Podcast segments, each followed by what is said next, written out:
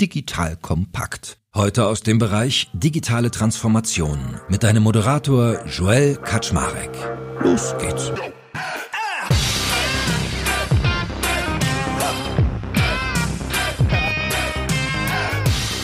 Hallo Leute, mein Name ist Joel Kaczmarek. Bin der Geschäftsführer von Digital Compact und habe mich heute mal wieder mit dem lieben Fabian J. Fischer von eTribes zu einem Deep Dive Transformation verabredet. Was heißt das? Er und ich schauen uns ja gerne Unternehmen an, die wir für erfolgreich halten und oder von denen man tolle Dinge lernen kann. Und im heutigen Fall ist das sogar thematisch sehr nah an meinem täglichen Geschäft dran. Wir reden nämlich mit dem lieben Christian Maas, der ist CDO bei Thomann. Und Thomann ist ja ein großartiger Laden, eine großartige Anlaufstelle, wenn man sich wie ich oft für Musikequipment interessiert, wenn man Instrumente mag und und und. Und wir wollen heute mit ihm mal lernen und verstehen, wie sind die denn eigentlich zum Nummer 1 Online-Händler für Musikinstrumente und Zubehör geworden? Was war dafür alles notwendig? Was haben sie getan? Wie sah die Transformation aus? Und, und, und. Also heute, glaube ich, ein praxisnah und bunter Ritt. That being said, lieber Fabian, erstmal schön, dass du da bist. Moin. Moin, moin. Was spielst du denn für ein Instrument, wenn überhaupt eins? Ich habe in der Grundschule mal Gitarre gespielt. Heute spiele ich leider kein Instrument mehr. Doch, heute spielst du die ganze Klaviatur des Digitalen. Ja, I try. ja, cool. Und äh, von Christian, die habe ich schon gelernt, du spielst unter anderem Posaune. Bist auch Kunde quasi. Ganz genau. Ich bin selber Kunde, äh, habe schon sehr viel Geld gelassen. Meine Frau ist auch Musikerin und Pianistin. Dann ist man sofort in der hohen Preiskategorie bei uns. Also ich muss schon bluten. Oh, okay. Da hilft selbst der Mitarbeiterrabatt nur noch überschaubar viel bei den Grundsummen. Exakt. Wie gehst du denn eigentlich ran, wenn du jetzt mal auf so einer Cocktailparty bist und jemand sagt, was machst du denn so? Und dann sagst du, ja, ich bin hier CDO. Ach, wo denn? Und dann sagst du bei Thomann, ach, was ist denn das? Wie antwortest du denn dann? Ja, relativ einfach. Wir verkaufen eigentlich emotionale Produkte. Das ist eigentlich meine erste Antwort darauf. Das heißt, wir verkaufen Musikinstrumente. Als ich den Hans Thoman kennengelernt habe, hat er mir auch erzählt, warum das so emotional ist. Er hat zum Beispiel mir gesagt, wenn alle Politiker auf der Welt ein Instrument spielen würden, gäbe es keine Kriege. Ist, glaube ich, viel Wahres dran. Und ja, Musik bringt halt Menschen zusammen. Insofern ist es eine sehr, sehr emotionale Branche und auch sehr, sehr emotionale Produkte. Und es macht sehr, sehr viel Spaß. Und wir sind halt im Markt für Instrumentenhandel und Zubehör aktiv. Ja, krass. Ich habe das mal gar nicht so gedacht. Ich habe mir gedacht, das sei so ein Nerd-Eck, weil ich natürlich immer nur für die Mikrofone dahin gehe und für die Mischpulte und für die Cloud-Lifter und für die weiß ich nicht was. Da bist du dann halt immer in so Tech-Bubble-Diskussionen drin. Aber klar, wenn so ein Gitarrist da kommt oder ein Pianist oder ein Posaunist, dann geht das irgendwie wahrscheinlich ganz anders ab. Definitiv. 60 Prozent unserer Kunden sind ja auch Musiker und die anderen 40 Prozent, wie geht's du, sind tatsächlich Kunden, die jetzt gar kein Instrument gekauft haben. Da geht's dann viel mehr um Audio, um Licht, Beschallungstechnik. Und insofern sind wir da ganz gut breit aufgestellt, was sicherlich auch ein Vorteil ist, wenn man jetzt die letzten Jahre reflektiert, wo man eine Corona-Krise hatte, wo wir im letzten Jahr politische Unsicherheit hatten. Das hat uns, glaube ich, ganz gut geholfen. Jetzt kommt ein kleiner Werbespot. Aufgepasst! Wusstest du, dass HR-Teams heutzutage mit mehr Aufgaben denn je konfrontiert sind? In der aktuellen Studie HR Trends, die Zukunft der Personalarbeit 2024 von Sage, wurden HR-Teams aus sieben verschiedenen Ländern und über 20 Branchen befragt, um top aktuelle Insights in der Entwicklung des Personalwesens zu geben. Sage entwickelt HR-Tools und Software für dein Unternehmen, um Lohnabrechnungen, Personalmanagement, Buchhaltung und mehr zu vereinfachen. So, und die Studie von Sage zeigt unter anderem, dass ganze 91% der HR-Teams angeben, dass ihre Arbeit Arbeitsbelastung im letzten Jahr zugenommen hat, aber gleichzeitig glauben 79 Prozent der Befragten, dass Automatisierung ihre Prozesse zukünftig verbessern und Zeit sparen kann. Ebenfalls spielt auch KI eine große Rolle. Derzeit nutzen etwa ein Drittel bereits Chatbots wie ChatGPT in ihren Prozessen und circa drei Viertel der PersonalleiterInnen sind sich bereits sicher, dass KI die Arbeitsweise im HR revolutionieren wird. Du merkst, die Studie ist vollgepackt mit Statistiken, überraschenden Erkenntnissen und Tipps für HR-Führungskräfte, die vorankommen wollen und zeigt eine Momentaufnahme der sich stetig wandelnden Rolle von HR heute. Am besten schaust du dir die Studie HR-Trends, die Zukunft der Personalarbeit 2024 selbst an. Unter digitalkompakt.de slash Sage, S-A-G-E, kannst du sie dir komplett kostenlos herunterladen. Und wie immer findest du alle Infos auch auf unserer Sponsorenseite unter digitalkompakt.de slash Sponsoren. Werbung Ende. Ja, guck, Fabian, also wenn du mal hier irgendwie Hochzeits-DJ werden willst, du kriegst ja die gesamte Licht- und Musikanlage, lerne ich.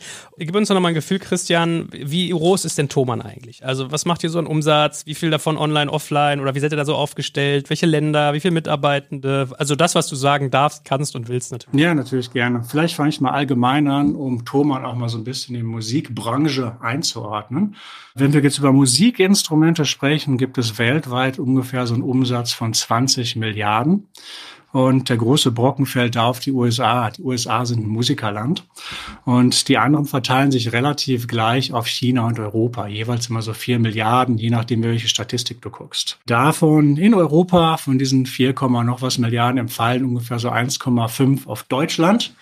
Und Thomann in dieser Branche hat jetzt im letzten Jahr einen Nettoumsatz von 1,4 Milliarden gehabt mit 1800 Mitarbeitern. Das entspricht dann ungefähr einem Pro-Kopf-Umsatz nach Adam Riese von Roundabout 770.000. Und von diesem Umsatz werden ungefähr so 98, 98,5 Prozent komplett online erwirtschaftet. Das heißt, unser Ladengeschäft, den wir nach wie vor haben, der auch nach wie vor sehr wichtig ist, können wir vielleicht nachher nochmal drauf sprechen, wie wir zum Thema stationärer Handel stehen. Je nach Monat spült er auch so zwischen 1,6, 1,8 Prozent des Umsatzes ein. Wow. Ja, mega. Wo ist denn eigentlich eure Zentrale? Die ist in Treppendorf. Wem das nicht sagt, äh, die nächstgrößere Stadt ist Bamberg. Das ist in Franken. Das heißt, wir sind hier sehr im Grün aufgestellt. Weil da kann man ja schon mal eintauchen. Ist so der Standort für euch? War das mehr Segen oder mehr Fluch? Na gut, das ist ein bisschen der Historie geschuldet. Das heißt geschuldet. Das war natürlich auch Glück. Die Gründerfamilie, also Hans Thomann selbst, kommt hier aus Treppendorf. Er wurde hier geboren, eigentlich nur zehn Meter entfernt, so ungefähr von wo ich hier sitze und sind in der Region hier groß geworden. Ist das Segen oder Fluch? Äh, ich glaube, in den 50er Jahren, wo das Unternehmen gegründet wurde, war es durchaus ein Segen. Der Vater vom Hans war ein begnadeter Trompetenspieler und äh, ist tatsächlich noch mit dem Motorrad hier durch die Gegend gefahren. In Bayern hast du eine sehr starke Blasmusikerfraktion und das war sicherlich auch einer der Gründungssteine des Unternehmens, wie es halt gewachsen ist. Nichtsdestotrotz arbeiten wir heute natürlich ein bisschen anders. Die ganze IT ist komplett 100% remote haben auch in Berlin ein Office und sind aber sehr flexibel aufgestellt.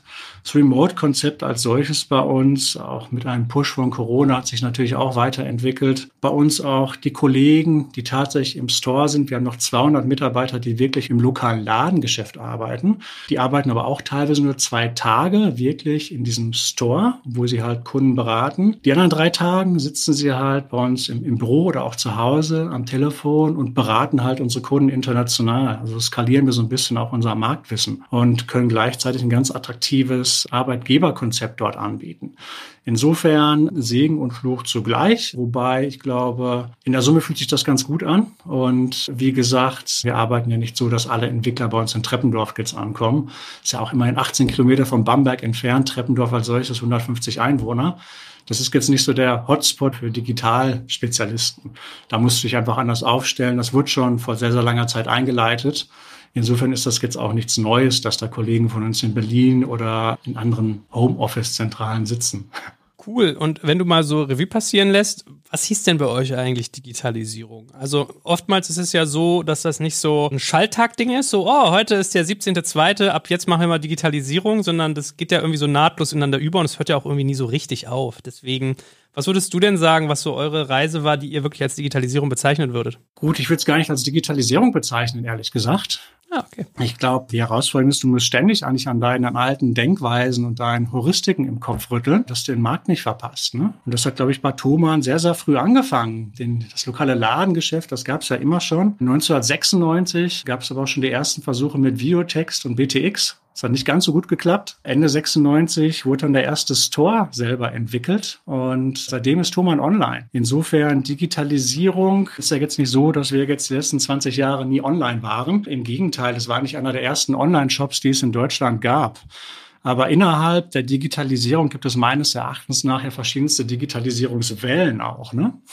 Und erst gab es den großen Dotcom-Crash, da hat Thomas aber einfach weitergemacht, weil das Wirtschaftsmodell, das Businessmodell war halt einfach positiv. Und zu dem Zeitpunkt Mitte der 2000er Jahre kamen ja diese ganzen Web 2.0-Produkte auf, wie man sie damals gesagt hat. Da war Thomas eigentlich auch sehr, sehr früh dabei, zu einem sehr, sehr frühen Zeitpunkt auch Rezensionen und Nutzerbewertungen einzufügen auch verifizierte Nutzerbewertungen. Das heißt, alle Nutzerbewertungen waren von Anfang an sehr, sehr früh halt geprüft und validiert, dass es kein Fake ist, dass du Vertrauen aufbaust. Das ist sehr, sehr wichtig. Gerade wenn du halt so ein hochpreisiges Sortiment hast, wie wir das ja teilweise haben. Das waren so die ersten Sachen. Dann war schon sehr, sehr früh auch in Mitte der 2000er wurde Amazon ja auch groß. Dann ging es auch bei Thomann schon sehr, sehr früh darum, wenn eine Bestellung an einem Tag reinkommt, möchte sie spätestens am nächsten Tag eigentlich bei uns im Van haben, dass er ausgeliefert wird. Ne? Und die nächste Digitalisierungswelle kam dann für mich mich eigentlich so nach der Finanzkrise, ab 2010 so ungefähr, wo dann verstärkt war alles Richtung Mobile ging. Da war Thomann auch am Anfang an relativ stark dabei. Insofern ist Digitalisierung kann ich ein kleines Projekt vorhaben und äh, häufig lenkt der Begriff Digitalisierung nicht auch vom Kern ab. Und der Kern ist eigentlich, was tust du jetzt eigentlich Gutes für den Kunden? Und wenn du was für ein Gutes für den Kunden tust, hoffentlich hat es dann auch einen positiven Impact entweder auf die Umsatzseite oder auf die Kostenseite oder auf ein anderweitig gelagertes strategisches Ziel. Und insofern war das jetzt hier nie ein Thema, dass wir uns digitalisieren müssen. Es war eher eigentlich andersherum, dass Thomann eigentlich von Anfang an Eigenentwicklung betrieben hat. Also mein Vorgänger, der Sven, auch an dieser Stelle sehr schön gegrüßt, hat ja zu einem sehr frühen Zeitpunkt angefangen, selber Softwarelösungen zu bauen, weil der Markt einfach noch gar nicht da war. Es gab nicht ohne Auto, ohne weiteres Bestellsysteme von der Stange, die die Bestellvorschläge generieren, welche Quantitäten du jetzt eigentlich am besten beschaffen musst. Das heißt, in diese Logiken hat man hier sehr früh rein investiert und einfach mit einfachen Mitteln. Es wurden halt einfach SQL-Skripte geschrieben. Ne? Und das finde ich auch gut, weil in der Einfachheit liegt ja auch Klarheit. Und äh, mit sehr einfachen Dingen kann man, glaube ich, auch sehr, sehr große Stellhebel drehen. Und das hat, glaube ich, bei Thomann sehr, sehr gut geklappt. Und insofern eine sehr, sehr lange Antwort zu einer sehr kurzen Frage zum Thema Digitalisierung. Aber vielleicht nochmal zur Einordnung. Euer heutiger E-Commerce-Anteil findet der ausschließlich bei euch im eigenen Store statt, also im eigenen Online-Shop, oder seid ihr auch auf Marktplätzen vertreten? Wir sind eigentlich nicht auf Marktplätzen vertreten. Wir haben einen kleinen Testballon in den USA, aber eigentlich ist 100 Prozent unserer Umsatz im eigenen Store. Ist auch eine bewusste Entscheidung, nicht auf Marktplätze zu gehen. Das werden wir auch weiter so beibehalten. Wir haben eher einen anderen Schritt gemacht. Wir haben uns früh Gedanken darüber gemacht, wie können wir eigentlich unsere Reichweite über den Point of Sale steigern und sehr, sehr früh in Content-Portale investiert. Das heißt, Thomann betreibt ja gerade aktuell ungefähr so 30 Content-Portale, sowas wie Kopfhörer.de, Amazona.de und so weiter. Das Musikerboard, das sind Communities und das macht für uns natürlich hochgradig Sinn. Warum? Klar, zum einen hast du eine gewisse SEO-Reichweite, aber der Suchprozess ist ja das Interessante. Wie sucht ein Kunde eigentlich nach einem potenziellen Produkt? Und bei bestimmten Produkten, da hast du halt eine sehr, sehr emotionale Auseinandersetzung. Du fängst an zu suchen, du liest, du guckst dir Videos darüber an. Und wenn du diese Videos auch selber produzierst und dort neutrale Portale hast, wo wir nicht mal irgendwie ganz laut Thomann schreien, die sind ja wirklich sehr neutral, hast du eigentlich eine gute Möglichkeit, zu einem sehr, sehr frühen Zeitpunkt schon erste Beziehungen zum Kunden aufzunehmen und wenn der Kunde zu deiner Seite kommt, ihn auch entsprechend abzuholen. Ne? Weil ich frage es ja auch immer, wie kriegst du eigentlich die Musikladenromantik skaliert, was uns ja sehr, sehr wichtig ist, diese Liebe fürs Detail. Und das hat bislang bei Thomann immer sehr, sehr gut geklappt. Okay, und um das alles so zu bauen, also du hast beschrieben die unterschiedlichen Phasen, die es so gab, die unterschiedlichen Wellen der Digitalisierung. Das heißt ja auch, dass man immer wieder gucken muss, das richtige Talent, die richtigen Fähigkeiten, das Richtige auch im Hintergrund am Start zu haben, damit man auch diese Wellen surfen kann, die da so entstehen. Wie habt ihr das gemacht in der Vergangenheit und wie seid ihr da aktuell auch aufgestellt hinter den Kulissen? Muss ich differenziert darauf antworten, je nachdem, ob wir jetzt über das Digitalgeschäft sprechen oder wirklich über die Produkte, die wir haben. Also nach meinem Dafürhalten hat Thomas auch so, so eine Art kleines internes Flywheel geschaffen. Was meine ich damit? Zum einen sind halt fast alle bei uns oder sehr, sehr viele sehr, sehr gute Musiker. Das fängt bei Hans an. Hans ist sogar auch Instrumentenbauer für Blechinstrumente. Sein Neffe auch bei uns in der Geschäftsleitung, spielt auf den Deutscher Meisterschaft mit der Bamberg Brassband mit. Also wir haben sehr, sehr viele Leute bei uns vor Ort, die einfach halt Profimusiker sind, auch im Store. Warum erzähle ich das? Das ist halt sehr, sehr wichtig. Wenn du Produkte verkaufen möchtest, die Kunden möchten ja wissen, sprechen sie mit einem Profi. In der Streicherabteilung ist übrigens die häufigst gestellte Frage, spielen Sie selbst das Instrument? Sehr, sehr wichtig. Also zum einen haben wir erstmal sehr, sehr viele Musiker selber vor Ort. Zum anderen haben wir dann irgendwann angefangen, weil Kunden gesagt haben, hey, die Reparaturen dauern ja ein bisschen lange, wenn man das zum Hersteller schickt, selber auch Reparaturaufträge durchzuführen. Wir haben ja also eigene Servicewerkstätten.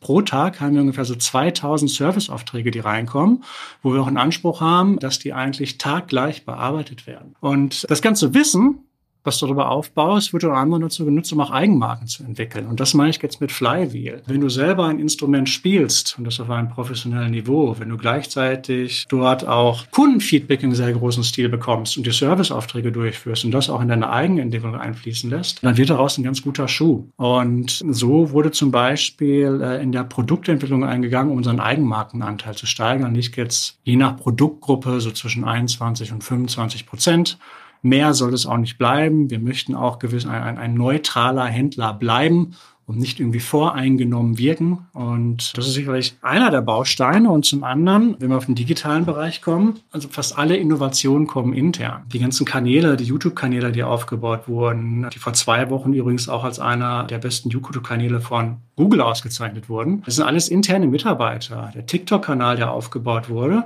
Die Kollegen waren vorher im Customer Service für die finnische Hotline. Die beiden Kollegen sitzen halt in Finnland, kommen ab und zu rübergeflogen und dann machen sie halt hier die Sachen. Das wirkt halt total authentisch. Zum einen sind es auch begnadete Musiker, die auf sehr, sehr vielen Instrumenten halt ein gutes, sehr hohes Niveau haben. Gleichzeitig sind sie aber auch total autistisch und haben wirklich ein cooles Social-Media-Potenzial. Ne? Und äh, also sehr, sehr viel wird intern gemacht. Und es gibt sehr, sehr viele Freiheiten bei Thoma, wo man einfach experimentieren kann. Ich gebe euch ein Beispiel. Wir bauen gerade eine Beckenmaschine. Was ist das? Das ist ein Roboter und der schlägt mit einem Schlagzeugstick auf ein Becken an voreingestellte Stellen mit einer bestimmten Stärke. Das nehmen wir dann auf, um halt den Kunden, die zum Beispiel am welchen Ende der Welt auch immer sitzen, die Möglichkeit zu geben, dieses Becken mal anzutesten. Das kannst du ja sonst gar nicht. Ne? So vermeidest du auch Retour. Das Gleiche haben wir gemacht im Bereich der Gitarren für Effektgeräte. Das Projekt nennt sich Stompenberg. Kam so zu der Zeit, wo sehr viele, glaube ich, äh, Breaking Bad mit Heisenberg geguckt haben, deswegen Stompenberg. Und wo einfach ganz, ganz viele Effektgeräte an Raspberry Pi dran gekoppelt wurden. Und du kannst dir jetzt von zu Hause aus mit einer E-Gitarre, wenn du ein Audio-Interface hast, dich einklinken und die Effektgeräte anspielen. Das geht ja sonst gar nicht. Also eigentlich machen wir ja nur das, was wir uns seit 50 Jahren auf die Visitenkarte geschrieben haben, den Zugang zur Musik sicherstellen. Und wenn du nicht zu uns in den Store kommen kannst, dann müssen wir im Online-Shop nach solchen Möglichkeiten suchen, diesen Zugang zu realisieren. Und gerade bei solchen Themen ist es unwahrscheinlich, dass jetzt irgendwer am Markt ein Startup gründet, hey, ich baue eine Beckenmaschine also das wird erst einmal nicht passieren. Das passiert, wenn du in diesem Umfeld arbeitest und dir darüber Gedanken machst, wie vermarkte ich das am besten. Insofern kommt da sehr, sehr viel intern. Punktuell gibt es natürlich auch ein paar Themen, wo Thomann sich in der Vergangenheit durch Akquisitionen verstärkt haben. Eine Ovation-Gitarre zum Beispiel ist eine bekannte Gitarrenmarke aus den USA, die wir zugekauft haben. Aber die meisten Sachen kommen tatsächlich intern und auch die gesamte Softwareentwicklung. Bei uns ist so gut wie alles intern entwickelt. Und was ich mich ja immer gefragt habe, wenn man sich so eure Seite anguckt, da wirkt ja vieles auch ungewöhnlich. Also ich weiß, ich habe mir dann zum Beispiel, äh, wenn ich mir Mikrofone angucke, konnte man immer hören, wie deine Stimme klingt oder sowas. Also sehr viel, dass ihr, wie du es gerade beschreibst, so Musikprodukte anfassbar macht. Und jetzt ist es ja aber so, wenn man jenseits des Gelernten ist, also wenn man neue Dinge ausprobiert, dann läuft man ja manchmal auch Gefahr, dass man sich die eigene Seite irgendwann so ein bisschen, so, dass man so Clutter hat, dass die so unordentlich wird, dass manche Sachen nicht verstanden werden, weil halt diese UX nicht mhm. so bekannt ist. Merkt ihr sowas auch? Also, dass man sagt, okay, das verstehen unsere Nutzer oftmals nicht so? Oder ist es so, nee, dadurch, dass ihr so nah an der Zielgruppe seid, kriegt ihr das eigentlich auch ganz gut reingeflanscht? Jetzt funktioniert es ganz gut, aber was wir schon merken, dass bei uns die Usability sehr, sehr stark auf Profi-Nutzer ausgelegt ist. Wenn du jetzt nicht selber Musiker bist und zum Beispiel für dein Kind eine Gitarre suchst, kann dich unsere Seite auch überschlagen. Da arbeiten wir gerade so ein bisschen dran, um den Einstieg da so ein bisschen besser hinzubekommen. Also was ist jetzt zum Beispiel eine ST-Gitarre und wie unterscheidet sie sich von einer anderen? Das ist jetzt für den Nicht-Gitarrenspieler nicht ohne weiteres einzuschätzen. Also da haben wir schon noch ein paar Hürden. Andererseits finde ich es auch gar nicht so schlimm. Ich finde es wichtig. Ich finde es viel schlimmer, wenn man den Fokus von der Zielgruppe verlieren würde. Und lieber Fokus auf das Kerngeschäft und sich punktuell iterativ an neue Themen herantasten. Das ist, glaube ich, sehr, sehr viel gesünder. Ja, kann ich mir auch total nachvollziehen. Also, dass es immer nicht so einfach ist, weil machst du die einen glücklich, machst du die anderen unglücklich manchmal. Das ist wahrscheinlich so ein Drahtseilakt. Was mich nochmal interessieren würde, wäre, was habt ihr denn eigentlich für eine Kultur, die vorherrscht, dass solche Sachen möglich werden? Dass jetzt der Customer Support in Finnland euren TikTok-Kanal aufmachen kann. Dass irgendeiner sich hinsetzen kann und kann irgendwie einen Roboter bauen, der ein Becken anhaut. Das braucht ja so ein gewisses Mindset und das braucht ja auch eine Fehlertoleranz und das braucht so ein Wir-Gefühl, dass man sich das nehmen kann, dass man das darf. Da brauchst du ja manchmal aber auch einen Rahmen. Wie macht ihr das? Ich glaube, wie es mit vielen Dingen ist, einfach halt vorleben. Hans Thomann ist natürlich das beste Beispiel, ne? Dass halt einfach uneingeschränkt Vertrauen Vertrauen gibt und da den, Leut den Leuten auch die Freiräume gibt. Ne? Und ich glaube, davon denkt halt sehr viel ab. Also wie den Wald hineinruft, so schallt es auch hinaus. Ne? Ich kann dir jetzt keine Liste geben, eins, zwei, drei, so macht man das. Also wie gehst du mit Menschen um? Davon hängt halt viel ab. Und wir sind halt im wissensintensiven Bereich. Da musst du dann halt auch für bestimmte Dinge offen sein ne? und vorleben und einfach machen. Jetzt kommt ein kleiner Werbespot. Aufgepasst. Du kennst es doch sicherlich auch. Der Frühling ist im vollen Gange, es müsste mal wieder geputzt werden oder auch ausgemistet. Also wir haben das Thema auf jeden Fall gerade, denn nach unserem großen Live-Treffen von unserem Business Club Makers and Shakers missten wir gerade unseren ganzen Keller aus und dabei gibt es auch Dinge, da habe ich gar keine Lust, die aufwendig ins Internet zu stellen, sondern suche Hilfe. Und zwar haben wir da einen spannenden Partner, den kennst du bestimmt auch schon, denn mit Rebuy kannst du deine gebrauchten Artikel, wie zum Beispiel Bücher, Musik, Filme oder Technik wie Smartphones, HiFi und vieles mehr verkaufen. Komplett stressfrei, ohne lästiges lästiges Erstellen von Anzeigen und vor allem ohne stressige Kommunikation mit KäuferInnen. In nur 30 Sekunden findest du heraus, wie viel Geld du für deine Artikel bekommst und wenn dein Artikel im Lager von Rebuy angekommen ist, bekommst du das Geld ganz automatisch schon sechs Tage später ausgezahlt. Also, mach's wie wir, spar dir doch einfach das Text- und Abfotografieren deiner Schätze und besuche direkt Rebuy. Unter digitalkompakt.de slash Rebuy habe ich dir eine Weiterleitung eingerichtet und alle Infos findest du wie immer auch auf unserer Sponsorenseite unter digitalkompakt.de slash Sponsoren. Werbung Ende. Wie würdest du den als Typen denn beschreiben? Wie fühlt denn sich das an, wenn man dem Hans so eine Idee pitcht im Fahrstuhl, dass man jetzt gern Roboter bauen will? Oh, Hans ist erstmal ganz grundsätzlich erstmal ein Riesenkompliment. Ein super hilfreicher Mensch, der total bescheiden ist und super bodenständig. Also ein Beispiel dazu, als ich den Vertrag hier unterschrieben hatte und er mir eine Mail weitergeleitet, ob das nicht ein guter Kindergarten für meinen Sohn sein könnte. Ne? Ich so, okay, nett, dass er dann denkt. Und dann, was war das für eine Mail? Da war ein Spendenbeleg hinter im größeren fünfstelligen Bereich. Ne? Das erzählte aber nirgends. Äh, aber ihm geht es halt wirklich darum, Musik auch wirklich an die Menschen zu bringen und äh, ist auch stifterisch aktiv. Insofern sehr, sehr sympathischer Mensch aber Nase im Wind, ganz hart, stramm am Geschäft. Und das macht halt Spaß. Er ist halt voll Profi, was die Produkte angeht. Und ja, wie würde ich eine Idee zu ihm pitchen? Entweder schreibe ich ihm per WhatsApp manchmal abends an oder ich gehe einfach in sein Büro rein. Also ganz einfach, wie man es halt so macht, wie es sein sollte. Wir haben hier jetzt keinen äh, standardisierten Prozess, äh, wo wir eine PowerPoint-Folie erstellen und Business Cases ausrechnen. Hier ist auch ein gesundes Mittelmaß aus Pragmatismus, Street Smartheit, aber auch immer halt den Fokus auf die Kosten, dass wir da gut im Wind segeln. Ich weiß nicht, ob der Shift jetzt zu groß ist, Joel. Mich würde noch mal interessieren, so ein bisschen über den Wettbewerb noch mal zu sprechen. Wer ist denn eigentlich im Internet euer größter Wettbewerber? Ist es Amazon oder, oder sind es andere? Das würde mich noch mal interessieren. Natürlich gibt es im Internet mehrere Wettbewerber. Music Store in Köln ist zum Beispiel jemand, die aber halt um Faktor 10 kleiner sind als wir auch einen guten Job machen, aber die meisten Wettbewerber sind deutlich kleiner vom Umsatzvolumen. Es gibt natürlich noch die stationären und im Bereich der Einsteigersegmente konkurrierst du immer so ein bisschen mit Amazon, wobei dann der Unterschied dann im Detail liegt. Ne? Wenn du die Einsteigergitarre bei Amazon kaufst, dann kriegst du die auch schnell. Wenn du von uns eine Harley Benton Eigenmarke kaufst, zum gleichen Preis, hat die vorher aber einen Musiker in der Hand gehabt und dort professionelle Seiten draufgezogen und die gestimmt, weil wir dir ein spielbares Instrument schicken wollen. So grenzen wir uns dann schon wieder ab. Und das kann man auch nicht so leicht kopieren. Wir haben insgesamt auch sehr, sehr viele Servicewerkstätten, der genau sowas machen. Und zurückzukommen zu deiner Frage, muss man länderspezifisch betrachten. Wir verschicken in mehr als 180 Länder. Und je nach Land sieht die Wettbewerbssituation anders aus. Ne? Aber den einzigsten richtig großen Wettbewerber, den gibt's halt in den USA. Der hat auch äh, eine Größenordnung wie wir die sich aber primär auf die USA fokussieren, wo wir nur mit Eigenmarken im Bereich Gitarren aktiv sind. Aber 180 Ländern, die ihr versendet, ich glaube, es gibt doch nur 189 insgesamt auf der Welt. Also ihr schickt auf gut Deutsch überall hin, lerne ich daraus. Genau, genau. Wir haben eine Zentrallogistik, aus der wir weltweit verschicken. Und ja, das Besondere auch an der Logistik ist, äh, wenn du bei uns, ich meine, Joel, du hast ja selber uns schon mal gekauft, in der Regel wirst du nur ein Paket bekommen, auch wenn du mehrere Sachen bestellst. Das ist anders als bei anderen Händlern, die halt äh, die Logistik auf den Output optimieren.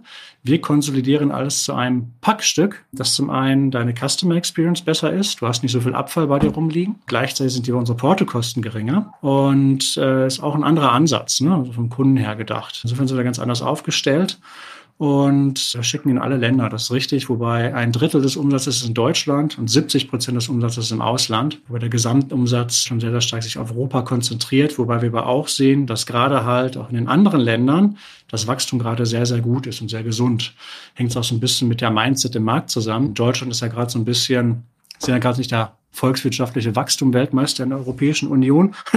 Das spiegelt sich natürlich auch immer die Konsumnachfrage wieder, aber ähm, das können wir ganz gut abfedern indem wir halt sehr, sehr breit international aufgestellt sind und zum anderen von der Sortimentsbreite breit aufgestellt sind. Aber verstehe ich das richtig? Egal, ob ich die Gitarre aus Bulgarien oder Fidschi bestelle, sie wird jedes Mal aus Deutschland verschickt? Richtig. Und wenn es auch Eigenmarken sind, hast du auch immer eine Prüfung dabei. Ein Musiker hat jedes Instrument in der Hand gehabt und getestet. Und die Logistik macht ihr selber? Die Logistik machen wir selbst, korrekt. Aber da warte ich doch teilweise dann wahrscheinlich drei Wochen auf so ein Instrument, wenn ich in irgendeiner entlegenen Region der Welt mich befinde, oder? Naja, also so schlimm ist es nicht. Ehrlich gesagt, wenn du mit Express in die USA schickst, dann bist du genauso schnell wie die lokale Post von der Ost- zur Westküste.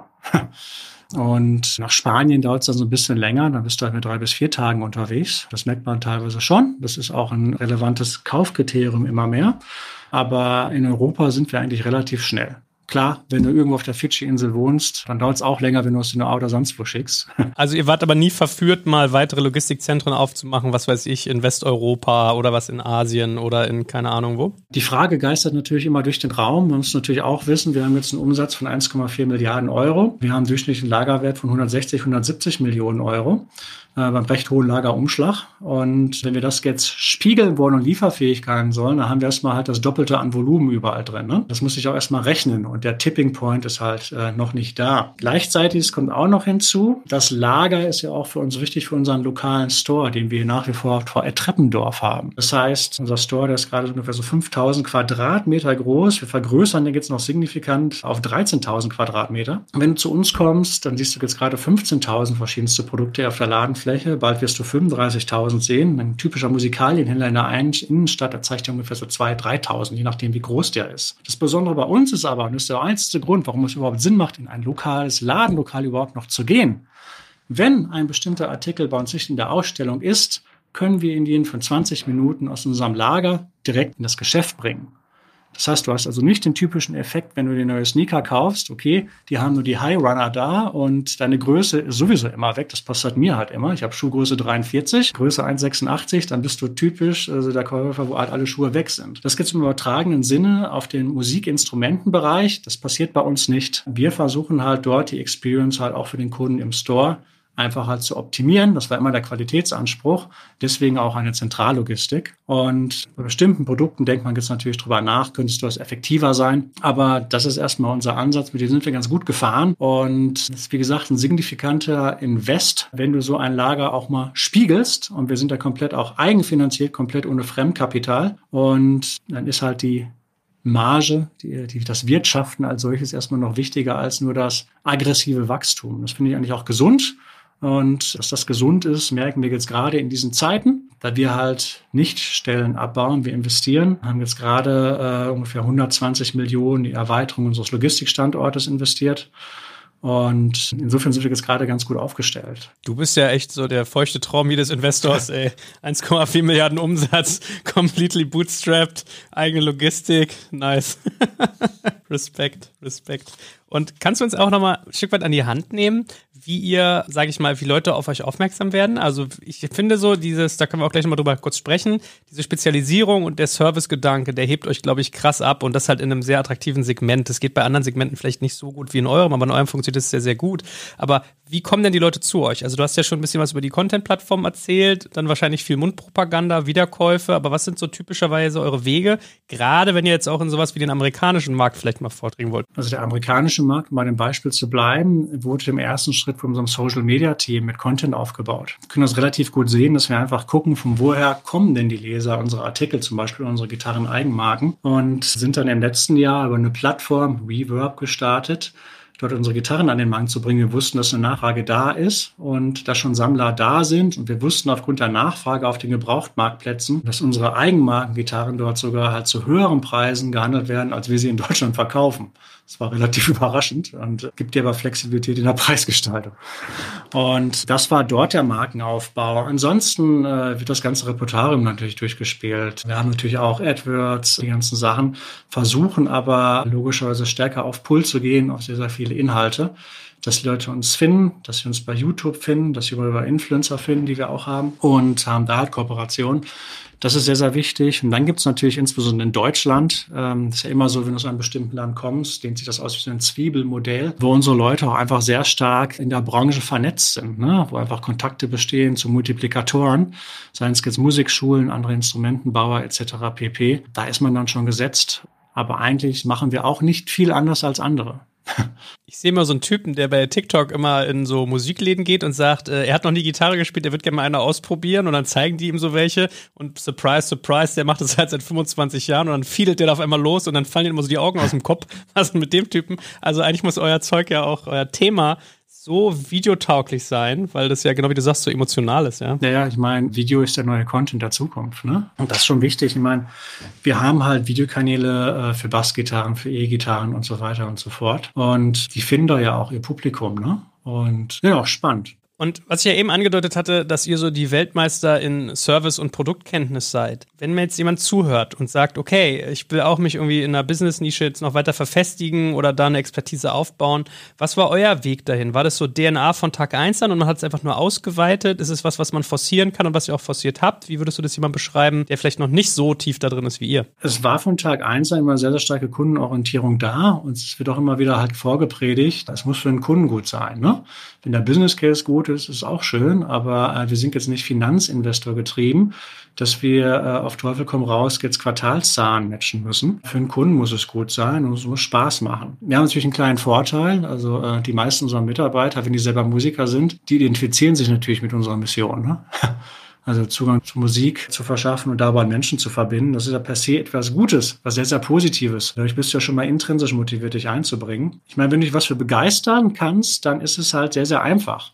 Wir haben da vielleicht den kleinen Vorteil, dass es jetzt für uns einfacher ist, Leute zu begeistern, sich mit unseren Themen auseinanderzusetzen, als es in anderen Fällen dabei ist. Es gibt ja viele Produkte, die jetzt nicht ganz so emotional sind, da ist es dann ein bisschen schwieriger. Aber ich glaube, wenn du halt etwas vorlebst und das wirklich aus deinem Herzen kommt, was aus dem Herz kommt, geht wieder ins Herz hinein, dann überzeugst du auch die Leute. Fabian, was sagt denn deine Erfahrung sonst? Ist das kopierbar eigentlich auf andere Branchen, was Thomann gut macht? Ja, ich glaube, Teile davon kann man sicherlich als Vorbild nehmen, aber insgesamt ist es, glaube ich, auch eine sehr einzigartige Nische und auch eine einzigartige Historie, was dort sozusagen von den Vorgängern aufgebaut wurde. Was mich nochmal interessieren würde, ist vor allen Dingen, digitale Transformation hängt ja auch immer stark damit zusammen, was für Technologien im Einsatz sind, beziehungsweise sich auch so aufzustellen, dass ein permanenter technologischer Wandel auch möglich ist. Mhm. Wie seid ihr da aufgestellt? Was macht ihr da in-house? Was macht ihr nicht in-house? Habt ihr das sozusagen auch vom Kunden an alles eigenentwickelt? Benutzt ihr da sozusagen Standardlösungen? Da würde mich nochmal so ein Überblick interessieren. Die Frage adressiert verschiedenste Aspekte. Insofern würde ich gerne differenziert darauf antworten.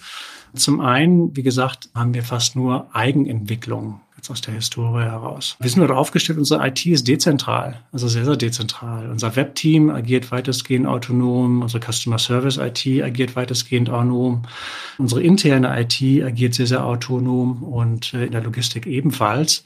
Die verbinden wir jetzt aber sehr, sehr stark über gemeinsame Architekturprinzipien und Qualitätsstandards. Das ist die Richtung, der wir gehen. Dann, wie arbeiten wir denn da? Wir haben hier so ein Company Backlog und in diesem Company Backlog, da treffen wir uns alle zwei Wochen und da stehen dann alle Projekte Projekte drauf, die wir so haben. Und wie es halt so ist im E-Commerce, neun von zehn Projekten mit strategischer Relevanz, mit strategischer Relevanz meine ich jetzt auch, was man so einen sieben- bis achtstelligen Impact auch hat, hat halt immer was irgendwie mit Software zu tun. Deswegen führen wir auch quasi als Digitalbereich diesen Prozess. Und das ist letztendlich halt äh, ein Show-Me, was dort stattfindet. Jeder Bereich sagt mal ganz kurz, wo er steht. Grundsätzlich, alle unsere Entwicklungsteams haben äh, jeden Dienstag um 13 Uhr auch ein Show-Me, wo sie den anderen auch zeigen, wo sie sind um da einfach die Transparenz hochzuhalten.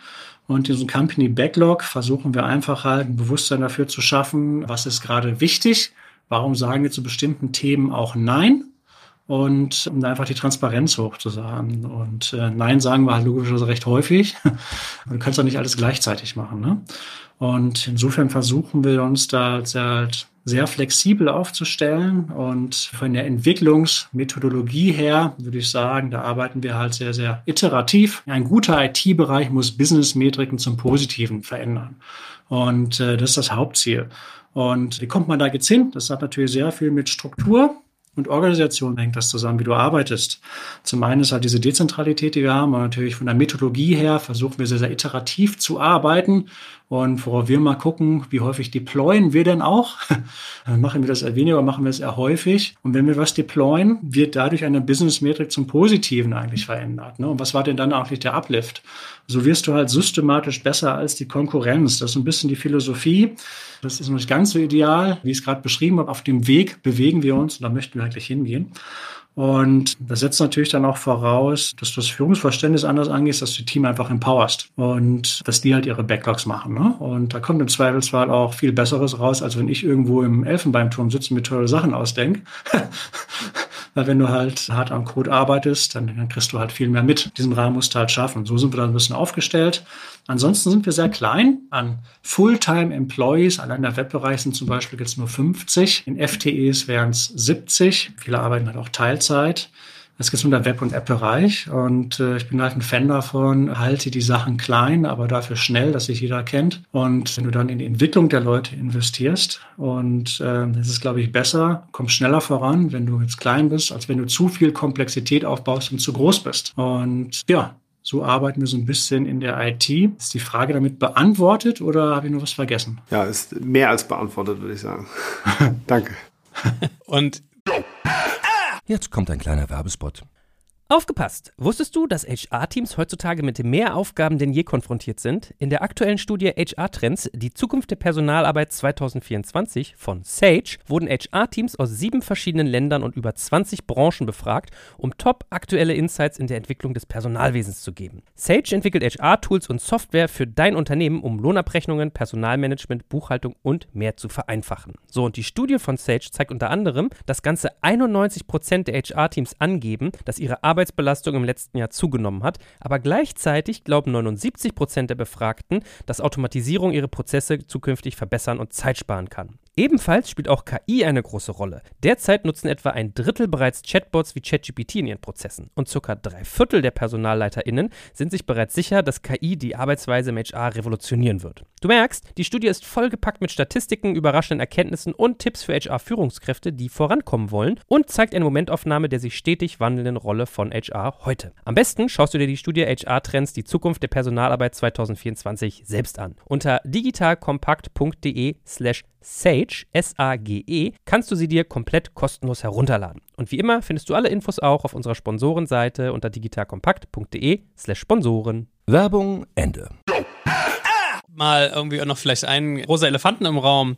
Du hast jetzt oft den Namen Hans Thoman mhm. erzählt und du hast auch berichtet, dass er dich eingestellt hat damals, weil es in so eine Richtung Legacy Staffelstabübergabe irgendwann mal gehen soll. Ich klopfe auf Holz, Gott bewahre, aber was passiert denn, wenn der Hans morgen vom Bus überfahren wird oder wenn der in Rente geht, weil er keine Lust mehr hat? Also dieses Thema Folgegeneration ist ja ein ganz großes bei solchen Firmen. Wie ist denn das bei euch gelöst? Das hat jetzt keine Lust mehr, glaube ich nicht. Ich finde es eigentlich eher positiv, dass er sich sehr frühzeitig darüber Gedanken gemacht hat, was denn mal passiert, wenn genau das eintreffen sollte, was du gerade sagst. Also da wird jetzt gerade dran gearbeitet. Wir haben ja eine C-Level-Struktur eingeführt, dass auch das Unternehmen entscheidungsfähig bleibt, falls das mal eintreten sollte.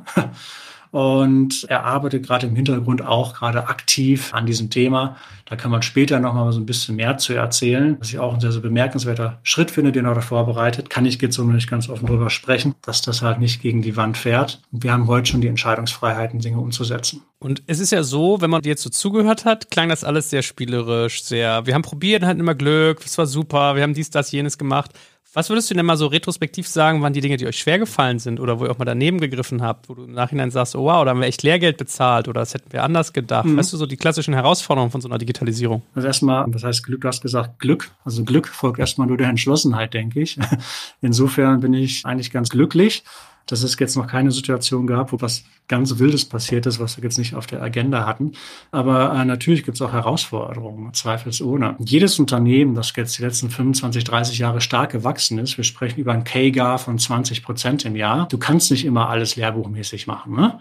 Und da häuft sich Legacy an. Ist ja nichts Schlimmes. Auch monolithische Strukturen sind zum Beispiel auch nichts Schlimmes per se, solange die funktionieren. Aber das sind sicherlich Aufräumarbeiten, die man auch halt sicherlich mal angehen muss und ansprechen muss, mit denen wir auch gerade halt natürlich auch zu kämpfen haben. Ne? Insofern ist es nicht ganz so einfach. Aber das Schwierigste ist ja eigentlich immer, die Denkmodelle der Leute in den Kopf zu ändern. Ne? Also deine mentalen Modelle. Da fährt der Schlitten ja bekanntlich gegen die Wand. Ne? Und letztens mal eine ganz interessante Studie zu gesehen. Es war jetzt weniger Digitalisierung, es ging um Autoverkehr, also um Rechtsverkehr und Linksverkehr. Und statistisch gesehen ist die Wahrscheinlichkeit um 40 Prozent höher, wenn du halt äh, als Westeuropäer in Großbritannien Auto fährst, einen Unfall zu haben, ne? weil das mentale Muster sich nicht ändert. Und mentales Muster, in diesem Fall das Zusammenspiel von Kupplung, Bremse und Verkehrsschildern, Das ist ja nichts anderes, was wir natürlich auch im Unternehmen sehen. Da nennen wir das halt Routinen, die sich halt einbürgern. Ne? Das ist aber ein Verhaltens- und Denk- und Arbeitsmuster, was sich einbürgert. Und das musst du halt ändern, da musst du halt dran rütteln. Und das ist eigentlich das Schwierigste. Und insofern bist du dann wieder beim Kommunikationsthema. Und wenn du beim Kommunikationsthema bist, dann sage ich eigentlich immer, Taten sind dann besser als Worte, weil wenn du zu viel sprichst, kannst du nicht mal zuhören. Aber das ist ein cooles Bild, dass man jemandem quasi das Linksfahren beibringen muss, der bisher rechts gefahren ist. So muss das wahrscheinlich für einige Menschen echt anfühlen. Und ja, aber so ist es ja. Also das ist ja ein riesen, riesen Thema. Ich meine, wenn wir jetzt über Digitalisierung sprechen, dann sprechen wir halt in den meisten Fällen ja von Softwareentwicklungsprozessen am Ende des Tages, die darüber entscheiden, wie schnell bist du eigentlich am Markt. Also musst du ja logischerweise, wenn das stimmt, was ich gesagt habe, dann muss das Gegenteil ja auch richtig sein. da musst du ja zu einer Lage sein, möglichst schnell Produkte entwickeln zu können, an den Markt zu bringen. Also wird das Thema Softwareentwicklung ja immer wichtiger. Digitalisierung wird immer wichtiger. Alter Chef bei Bertelsmann hat mir mal gesagt, wenn das Thema IT so wichtig ist, dass es den Hauptumsatz macht, dann ist der ITler der CEO und nicht mehr umgekehrt. Ne? Weil wie willst du denn dann in der heutigen Welt noch überhaupt Business-Entscheidungen treffen, wenn du jetzt über neue Suche sprichst oder über Logistikprozesse? Äh, das sind immer IT-Entscheidungen, die damit zusammenhängen ne? und Lageroptimierung. Und um, zu, den Brückenschlag zurückzumachen zu den mentalen Modellen, wenn du halt nie selber hands-on in, in diesem Digitalbereich gearbeitet hast, dann wird es dir ja per Definition schwerfallen, dein mentales Modell umzustellen. Jetzt sind wir auch beim Grundproblem, jetzt gehe ich mal auf die globale Makroperspektive, was wir hier in Deutschland haben. Wir müssen uns mal vor Augen rufen, dass der durchschnittliche Arbeitnehmer in Deutschland 44 bis 45 Jahre alt ist. Was bedeutet das denn dann? Das heißt, er ist in einer Zeit aufgewachsen, wo Digitalisierung noch gar nicht selbstverständlich war, es sei denn, du hattest Glück und du warst bei Leikos mal beschäftigt, so wie ich. Die haben natürlich ganz andere Strukturen und Verhaltensmuster kennengelernt als jetzt die jüngeren Generationen, die mit ihrem Startup starten. Da wird der Wandel ja schwer fallen. Und 70 Prozent aller Wandelprozesse scheitern halt. Das ist übrigens seit den 70er Jahren ist diese Zahl relativ konstant übrigens. Ne? Und hat sich nicht viel daran geändert. Aber die große Herausforderung ist an den digitalen Modellen. Bist du dazu bereit zu akzeptieren, dass vielleicht das, was du jetzt gemacht hast, gar nicht mehr das Beste ist für die Zukunft? Nur weil du es immer so bislang gemacht hast, kannst du es nicht in die Zukunft extrapolieren. Und erstmal überhaupt diese Einsicht zu gelangen, sich selbst einzugestehen, dass du vielleicht nicht mehr jetzt top of the top bist, da gehört ja schon mal viel zu. Aber wenn du das geschafft hast, dann ist ja schon der Brückenschlag zum Wandel eigentlich getan. Und deswegen gibt es ja auch E-Tribes, Fabian, richtig? richtig. Ich wollte gerade sagen, du sprichst mir aus der Seele. Also das waren sehr, sehr weise Worte. Das sind genau die Situationen, in denen wir mit unseren Kunden unterwegs sind. Ja. Also auf deine Frage schon zurückzukommen, wenn ich halt einen Tipp hätte für andere. Ich sage mal gerne, wenn wir einfach nur das machen würden, was ohnehin schon seit Jahrhunderten bekannt ist, hätten wir ganz, ganz viele Probleme weniger. Was meine ich damit? Also solche Themen wie klare Ziele, einen Zweck klar zu haben, sich zu fokussieren. Das ist alles alt. Also Karl von Clausewitz, preußischer General, militärische Literatur vom Kriege, hat das vor mehr als 100 Jahren äh, formuliert. Gerade in dieser ganzen Klassikerliteratur wird immer auf diese Sachen hingewiesen. Warum soll das heute anders sein? Aber gerade diese Grundlagen machen viele Unternehmen falsch. Wenn du jetzt heute in ein Unternehmen gehst und auf Leute die Gang ansprichst, wie viel können die denn sagen, was ihre Ziele und Strategie sind? Wenn das aber nicht klar ist, wie willst du dann die PS auf die Straße bekommen? Und das versuchen wir hier möglichst einfach hinzubekommen. Deswegen, wir sind da sehr transparent. Wir haben extra ein Employee Handbook unter Thomanio veröffentlicht, wo eigentlich auch alles drinsteht, was ich gerade so erzählt habe. Also wie arbeiten wir? Was sind unsere Ziele? Wie viele Teams haben wir? Wir sind da sehr, sehr transparent unter Thoman.io. Da steht ja auch direkt auf der Startseite, was unser Zweck ist und was wir wollen, in ganz großen farbigen Schriften. Und das ist wichtig. Also die Grundlagen musst du richtig machen. Und wenn du das bekommst, dann machst du automatisch schon mehr richtig als die meisten Konkurrenten. Bin ich fest von überzeugt. Das ist mein Tipp. Das ist aber cool. Ihr schreibt, wir erschaffen das inspirierendste Online-Kaufserlebnis für MusikerInnen und äh, habt richtig so eine ja, Dokumentation eurer Arbeit, wie ihr Technologie baut, wie ihr Produktentwicklung macht. Finde ich cool. Ich meine, muss man, glaube ich, im Kampf um Talente, aber echt spannend. Und gib da nochmal einen Ausblick. Du hattest ja vorhin mal so im Nebensatz erzählt, dass ihr teilweise auch zugekauft habt. Welche Relevanz hat denn so M&A für euch? Also wann kauft ihr vielleicht auch mal ein Startup oder eine Agentur oder ein Produkt?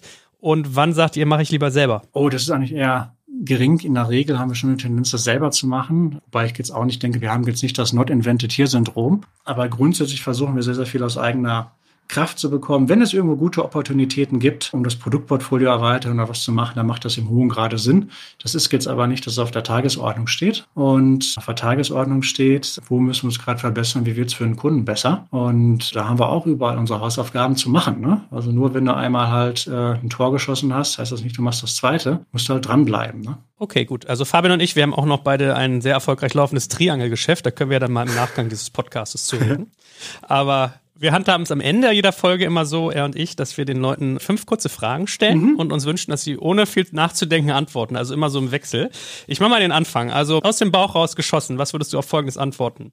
Was hättest du gerne schon am Anfang deiner Transformationsreise gewusst? Dass 80 Prozent meiner Zeit damit besteht, sicherzustellen, dass Leute miteinander sprechen und sich zu verstehen und nur 20 Prozent eigentlich technisches Doing ist. Was ist euch überraschend gut geglückt, dass du zum Nachmachen empfehlen würdest? Wie eben schon mal gesagt, Glück folgt der Entschlossenheit. Was uns aber geglückt, was passt da drauf? Was ich sehr, sehr bemerkenswert finde, ist, dass dieser Kundenservice skaliert wurde äh, über die letzten Jahre hinweg, dass wir es geschafft haben, wirklich diese Fachkompetenz, wenn jemand anruft, auf einem hohen Niveau zu halten. Das finde ich bemerkenswert. Das haben uns gut geglückt. Und ich denke, das ist einer der wichtigsten Punkte. Was war euer größter Fehler und was hast du daraus gelernt? Was war der größte Fehler, wenn man sich defokussiert? Ich kann jetzt aber nicht für die Fehler von Thomann sprechen, da ich erst anderthalb Jahre da bin. Da müsste ich jetzt über persönliche Dinge nachdenken. Sobald du äh, ein schlechtes Bauchgefühl hast und dich trotzdem nicht entsprechend konsequent, stringent handelst, ist es mir immer auf die Füße gefallen. Transformation bedeutet immer auch Kommunikation. Was war hier dein Geheimrezept? Wenn du zu viel sprichst, kannst du nicht mal zuhören. Insofern ist das Zuhören sehr, sehr wichtig. Und tu auch das, was du sagst. Und last but not least ein Klassiker, vervollständige diesen Satz. In fünf Jahren ist dein Unternehmen die inspirierendste Shopping Destination für Musiker. Mega, lieber Christian. Ich würde ja fast sagen, das seid ihr jetzt schon, aber muss ja auch gut, wenn man noch ein bisschen Ziele ja, hat und selbstkritisch ist. also, es hat äh, viel Spaß gemacht und äh, ja, ihr scheint intern wirklich auch so cool zu sein, wie ihr von außen wirkt. Von daher danke, dass du uns daran hast teilhaben lassen. Gerne, gerne. Lieber Fabian, danke auch dir und ich freue mich schon aufs nächste Mal. Sehr beeindruckend. Echt, Christian. Vielen Dank für deine Zeit. Super gerne. Danke, dass ich dabei sein durfte. Hat viel Spaß gemacht. Und wenn ihr mal hier vor Ort seid, kommt gerne mal vorbei. Machen wir. Danke fürs Zuhören beim Digital Kompakt Podcast. Du merkst, hier ziehst du massig Wissen für dich und dein Unternehmen heraus. Wenn du mit uns noch erfolgreicher werden möchtest, abonniere uns auf den gängigen Podcast-Plattformen. Und hey, je größer wir werden, desto mehr Menschen können wir helfen. Also erzähl doch auch deinen Kolleginnen und Kollegen von uns. Bis zum nächsten Mal.